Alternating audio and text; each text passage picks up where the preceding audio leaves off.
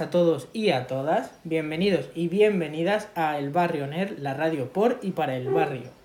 Hoy primero voy a presentar a los colaboradores. Eduardo, por fin con nosotros otra vez. Hemos vuelto a la normalidad. Hemos vuelto. Hemos vuelto a la normalidad. Ahora este programa vuelve a tener sentido, afortunadamente. Ya estoy aquí. Ya, Eh, ya tenemos un Mesías. ya tenemos, efectivamente, ya tenemos la luz, el faro que nos guía. Ya estoy aquí. Bien, tenemos eh, hoy una entrevista excepcional. Correcto. La joya de la corona del Instituto Barrio de Loranca. Y del trilingüismo. La sección de francés. Madre mía. ¿Para qué, pa' qué más? Antes de nada, he de decir que ni Eduardo ni yo hablamos francés. Lo chapurreamos, pero lo de las canciones. lo En la, en la intimidad. Lo hablamos en la intimidad. Sí, Exacto. efectivamente. Así que para ello tenemos una colaboradora especial que se llama Maite. Maite, por favor. Hola, buenos días. eh, soy Maite Tamaral y soy profesora de la sección de francés. Y nada, deciros que estoy encantada de poder eh, compartir aquí un ratito y experiencias con vosotros. Muchas gracias, Maite. Perfecto. Vamos a presentar a nuestros estudiantes. Amelie, Hola, buenos días. Lidia. Lidia Y Félix. y buenos Félix. días. Bienvenidos, muchísimas gracias por estar aquí. Aunque, bueno, nos deberíais dar las gracias vosotros porque estamos relanzando vuestra carrera periodística para el futuro. Entonces, bueno, apro- aprovechaos, aprovechaos de ello porque es una oportunidad única. ¿De acuerdo? ¿De qué nos vais a hablar, chicos? Del efecto invernadero. Del efecto invernadero. Fenomenal, fenomenal. Eh, ¿Qué pasa con el efecto invernadero? Hacernos una pequeña introducción antes de que os pongáis a, a deleitarnos con vuestro nivel de francés. A ver, es un problema que está muy presente eh, hoy en día.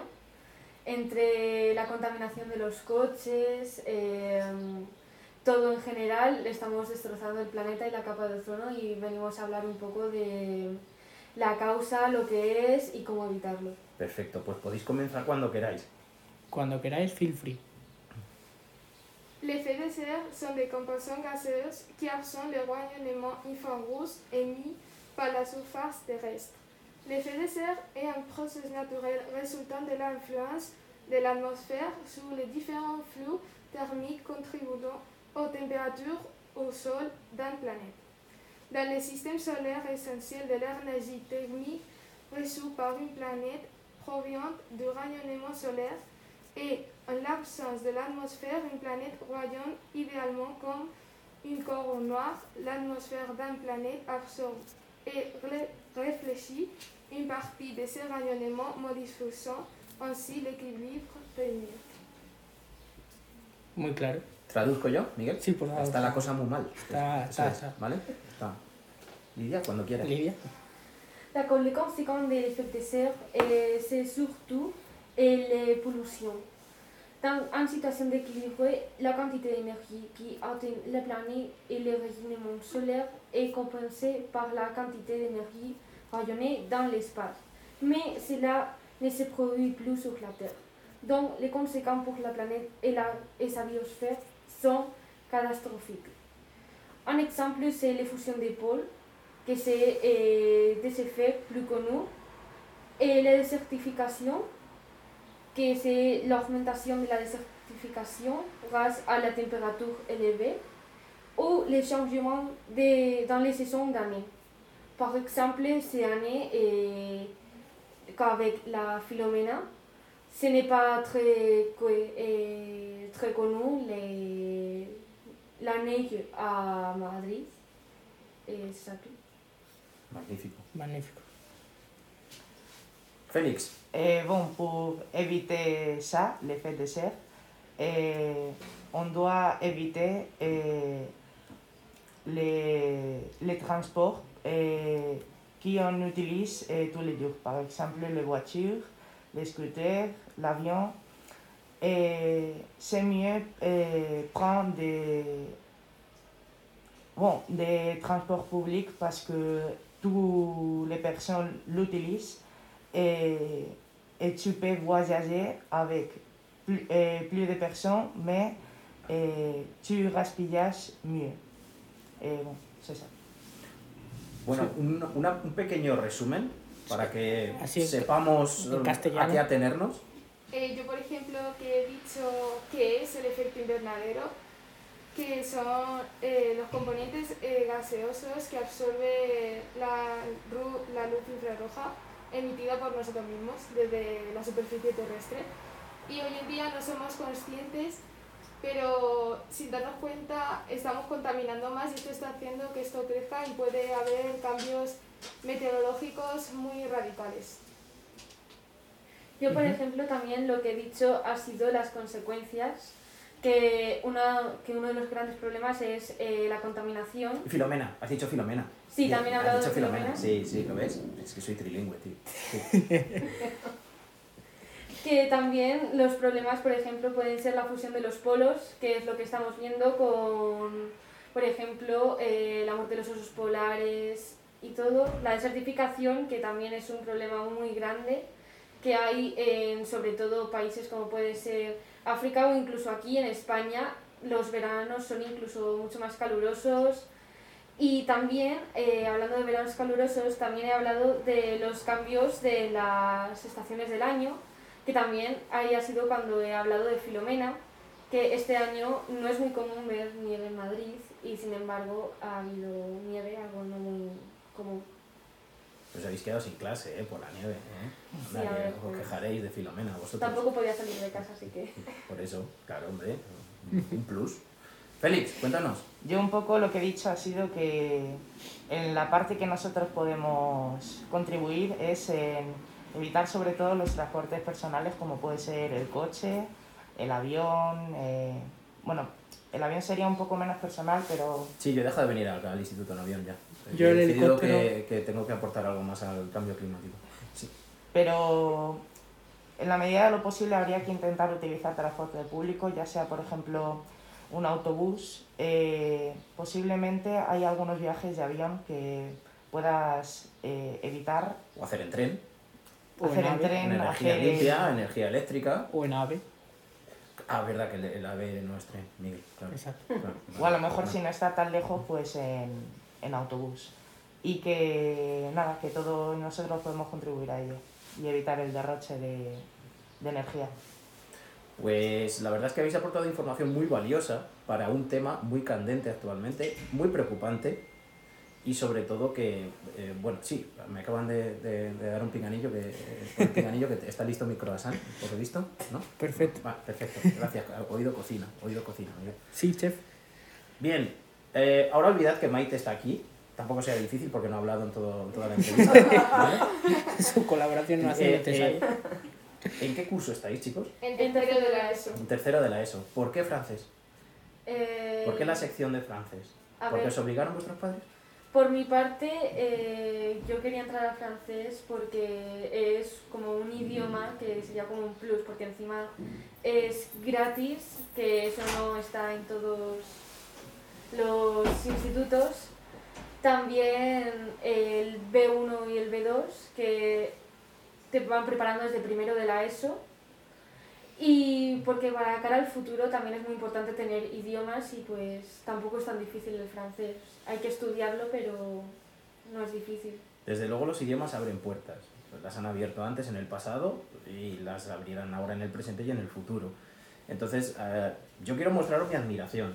Mi admiración porque es difícil. Eh, a mí me gustaría aprovechar este programa para hacer un alegato en, en- en favor de la sección de francés, porque supone, como, como ha dicho la compañera, un plus. Eh, estos alumnos, aparte de salir eh, con, con- con un control eh, prácticamente eh, muy notable, incluso en algunos casos sobresaliente del idioma francés, salen con un control también notable y sobresaliente del idioma inglés, porque también seguís teniendo cinco horas de inglés. Sí. Todo esto en un instituto público. Todo esto eh, al alcance de cualquiera que esté interesado en exigirse a sí mismo y de abrirse puertas para el futuro, como estos chicos que nos están acompañando hoy. ¿Es cierto? Sí. Sí.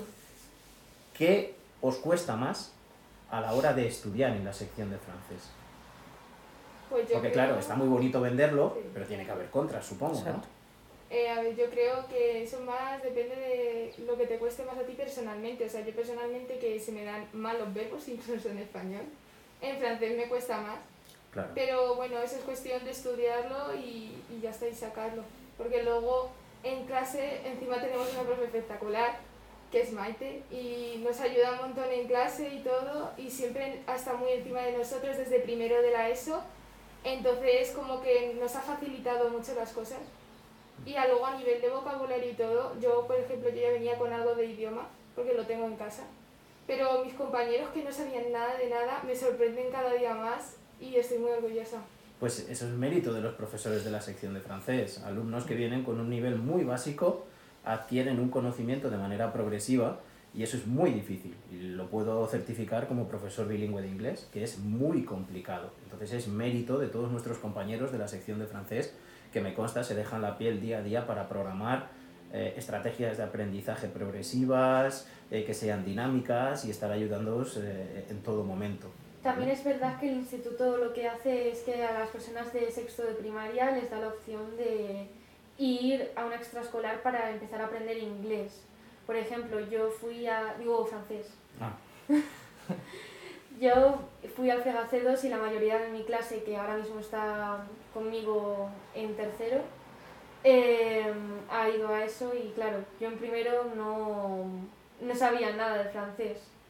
Pero nos tocó a Maite como profesora, que ya llevamos tres años con ella. Y... Perdona, ¿sabéis que no se ha traído el cuaderno para poneros positivos ni nada de eso? No, no, Solo para no, remarcar. me, está, me está sonando, está preparado. ¿eh?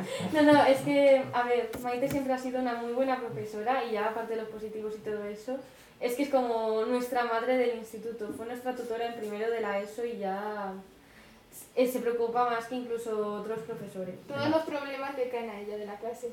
Siempre Sí. contamos con ella para todo.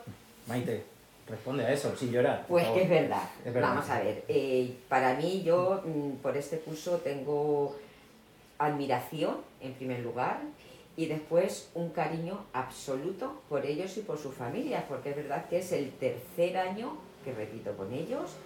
Fui tutora de ellos en primero, he sido tutora de muchos de sus hermanos que ya están en la universidad en cursos anteriores, entonces con ellos y con sus familias pues me une eh, una relación muy estrecha.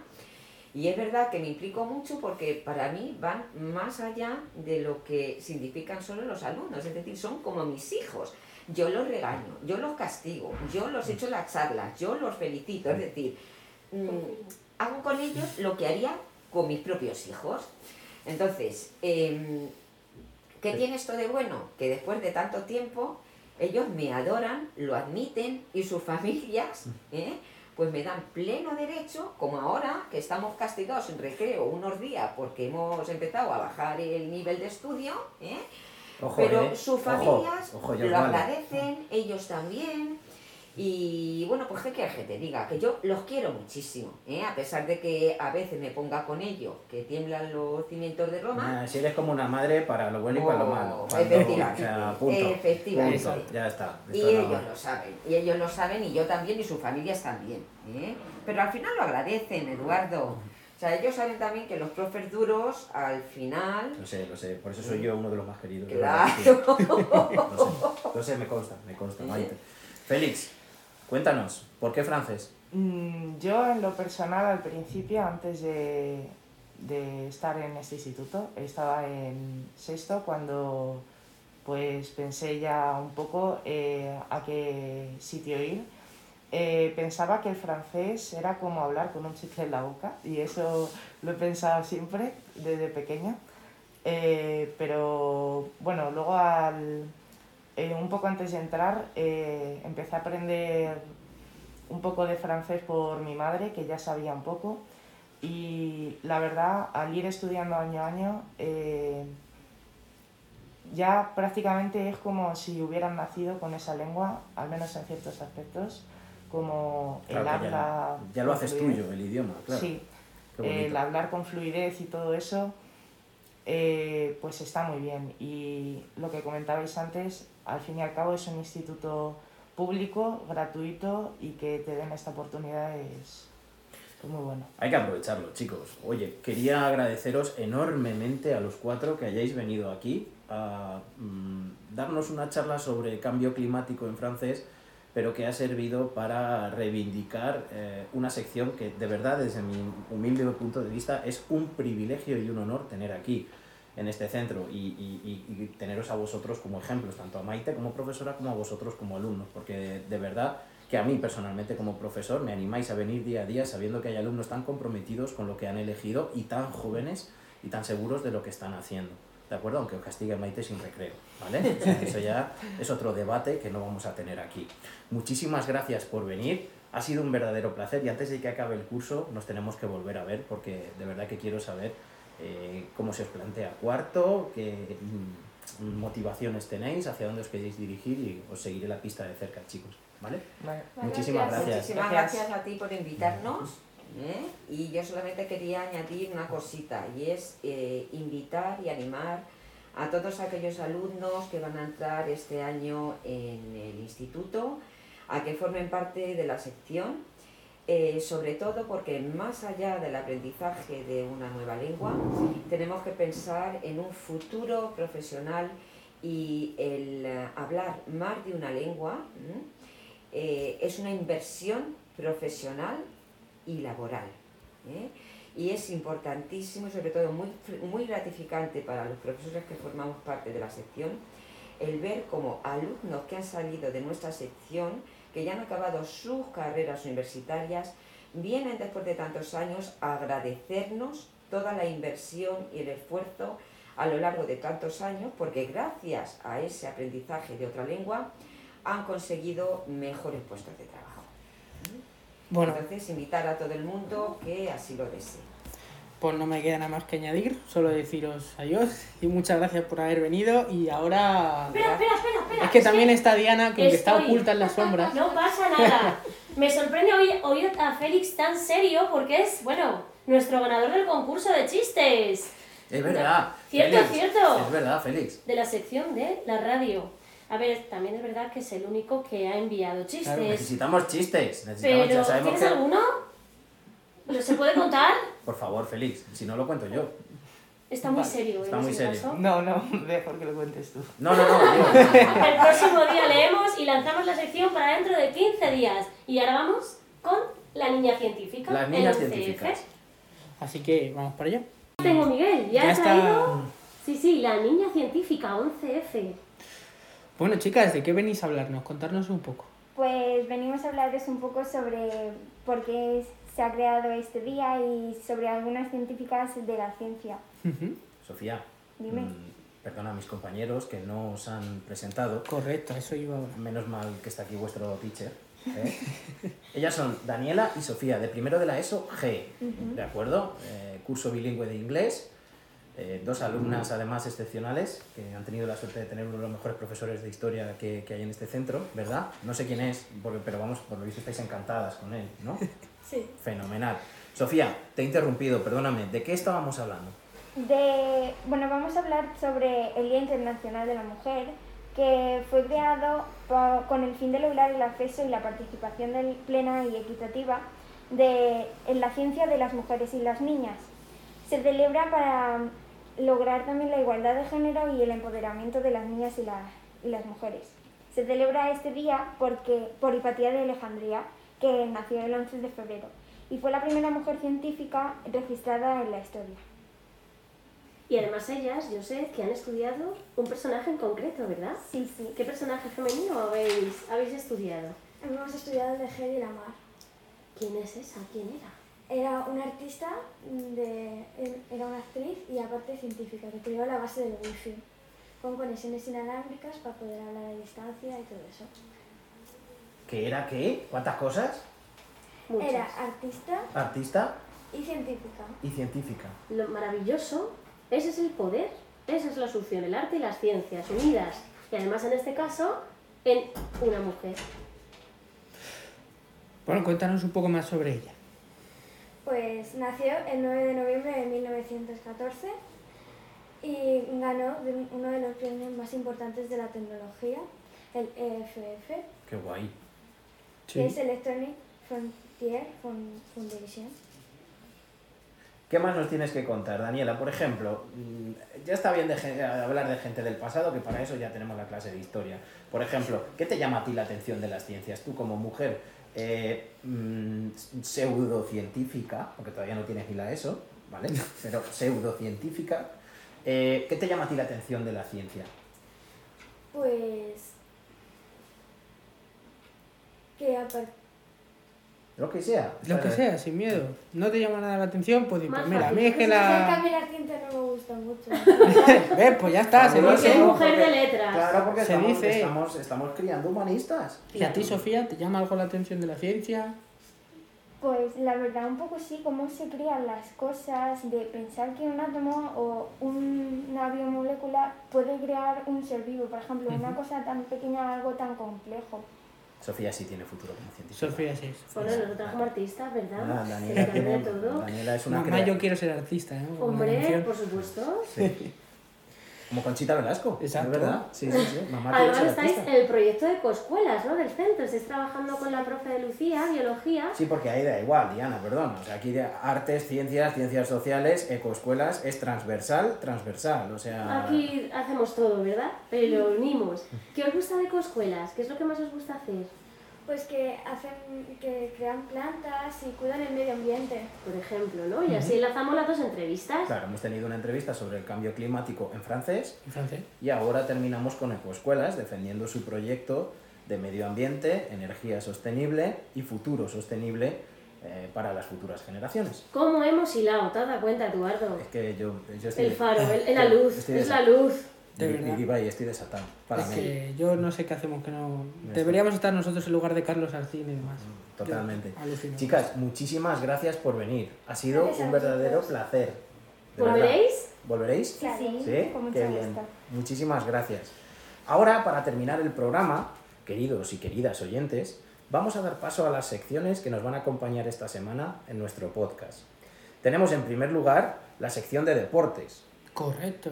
que en esta situación de pandemia pues están los deportes un poco raros. Eh, a no ser- lo a no- sabes por lo del Atleti, a no a ser, contar. efectivamente. Claro. A no ser que seas tenista y vivas en Australia, la cosa está rara, rara, rara. Pero bueno, a ver qué nos, cuestan, qué nos cuentan nuestros compañeros de deportes.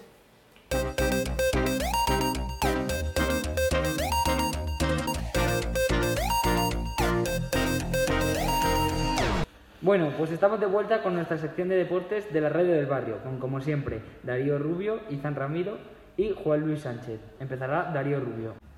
Pues hoy os voy a hablar de la final de la Super Bowl. No se le puede poner ninguna pega a los Buccaneers en esta Super Bowl. Han jugado de forma magnífica en ataque y en defensa para demostrar que Patrick Mahomes también es humano. Los un, eran un muy buen equipo. Brady sabía que iba a un equipo ganador, pero los primeros meses de este proyecto fueron más que cuestionables. Sin embargo, los Bucaneros comenzaron a carburar hasta volverse imparables. Estadísticas. Estas han sido las estadísticas de la Super Bowl. Yardas totales 340 para Bucks y 350 para Chiefs. Primeros downs, 26 para Bucks y 22 para Chiefs. Penalizaciones, 4 y 39 yardas para Bucks y 11 y 122 yardas para Chiefs. Intercepciones, ninguna para Bucks y 2 para Chiefs. Estos han sido los números de Tom Brady. Yardas por el aire 201, yardas terrestres menos 2, touchdown 3, intercepciones 0. Además ha sido el MVP del partido. Tom Brady escogió la, Tampa Bay Buccaneers para empezar su etapa fuera de los New England Pa- Patriots. La apuesta le ha salido redonda ya que en su primera temporada ha conseguido ganar la Super Bowl. Bruce Arians ha resumido bastante bien el, el impacto de Tom Brady en los Buccaneers. Ha traído su mentalidad ganadora a un equipo muy talentoso que no sabía cómo ganar. También ha habido muchas críticas sobre la actuación de The Weeknd, ya que dicen que no ha estado a la altura de una actuación de la Super Bowl. Estos son los resultados de la última jornada de la Liga Santander. Alavés 1, Valladolid 0. Huesca 1, Real Madrid 2. Sevilla 3, Getafe 0. Bilbao 1, Valencia 1. Betis 2, Barcelona 3. Levante 2, Granada 2. Elche 2, Villarreal 2. Real Sociedad 4, Cádiz 1. Osasuna 2, Eibar 1. Y el Atlético de Madrid y contra el Celta de Vigo se disputará hoy a las 9 de la noche. Estos son los cinco primeros clasificados en la Liga Santander. Atlético de Madrid primero con 50 puntos, Barcelona segundo con 43 puntos, Real Madrid tercero con 43 puntos, Sevilla cuarto con 42 puntos, Villarreal quinto con 36 puntos. Y estos son los equipos con peligro de descenso. Valladolid decimoctavo con 20 puntos, Elche decimonoveno con 18 puntos y el Huesca que va 20 con 16 puntos. Bueno, pues volvemos con la sección de la NBA en la que en la conferencia este es liderada por los Philadelphia 76ers.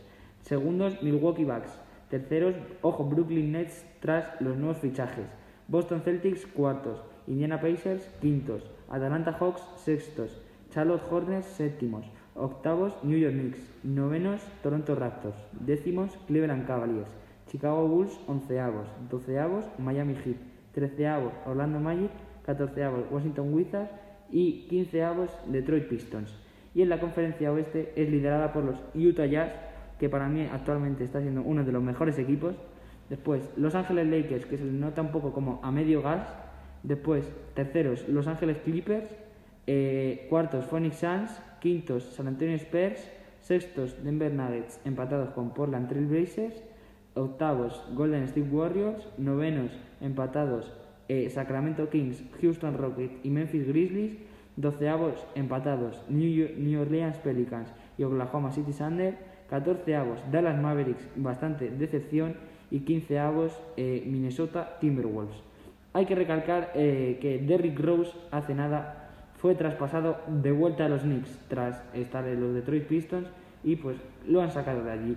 Eh, Miami sigue bastante mal, la verdad, como lo hemos visto antes, que sigue 12 pero eh, lleva dos partidos seguidos ganados. Eh, además, ha vuelto Jimmy Butler y pues hay algo de esperanza. Brooklyn, como vienen bastante bien, bastante fuertes, aunque el otro día perdieron contra Philadelphia 76ers, pero con un Harden bastante solo que no jugaron ni Irving ni Durán, jugó bastante solo, la verdad. Bueno, y con esto concluye el programa de hoy y pues queríamos despedirnos hasta la próxima semana. Adiós.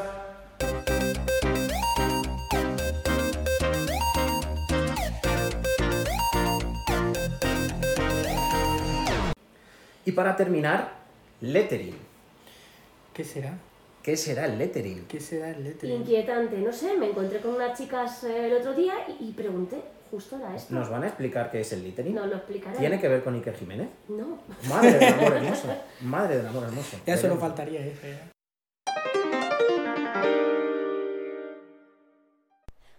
Pero bueno, pero bueno, no os vais a creer a quién me he encontrado durante el recreo en la biblioteca. Tengo aquí a cinco chicas, pero ¿qué hacéis aquí, chicas? Hola, estamos aquí decorando la biblioteca porque Begoña Montero nos ha dicho que, eh, que nos gustaría, que sí, que le gustaría hacer eh, la biblioteca más bonita haciendo lettering. ¿Lettering? Oye, ¿nos podrías aclarar qué es lettering, por favor? El lettering es una letra que se hace muy bonita y puede ser de varios tipos y lo puedes hacer con muchos colores. A mí me encanta el lettering porque me encanta la caligrafía y cuando veo faltas de ortografía me duelen los ojos. O sea, el lettering que ayuda a la caligrafía y a la ortografía. ¿Algún color metéis también en las letras? ¿Hay algún modelo?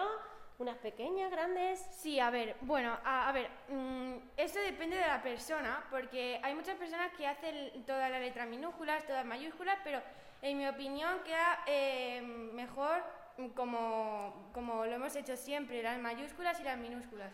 Y además hay muchas marcas de rotuladores que mm, son súper buenas, unas van tirando a más baratas y otras a más caras, pero bueno, en mi opinión son todos súper guays. O sea, que genial. Rotuladores que hemos, pedi- hemos pedido a los reyes seguro, porque claro, si no, y si no para nuestro cumple.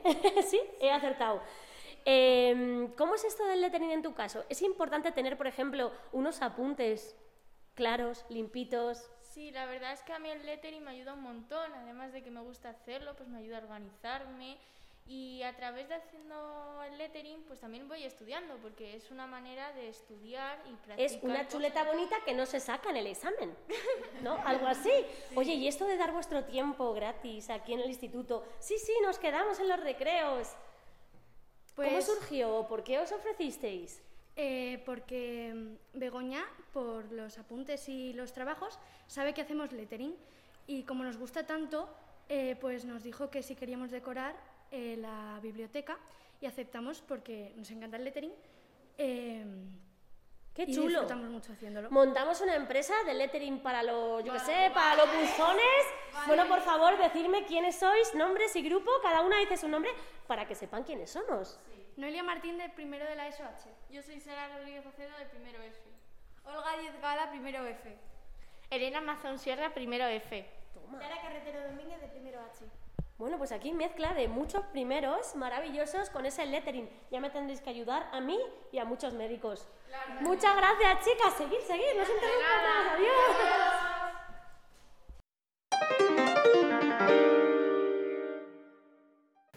Bueno, pues terminamos ya aquí una nueva edición de El Barrio NER, la radio por y para el barrio. Ha sido un placer que nos estéis escuchando. No cuesta tanto escuchar, como No. podéis observar. Así que pasad esta entrevista al resto de colegas. Incluso a- los que estudiéis aquí en el centro. Exactamente, debería ser obligatorio. Voy a lanzar esa idea para los profesores, escuchar el barrio NER. ¿eh? Una notita de clase obligatoria Pues, con un resumencito. Para ¿eh? analizar sustantivos, Hombre, para analizar. Claro. ciencia, idiomas, pero por Dios, si, si, si somos como el National Sí Geographic, sí, este es madre del hermoso. Bueno, muchísimas gracias a todos y nos vemos, perdón, nos Nos- escuchamos la semana que viene. Hasta la semana que viene. Adiós.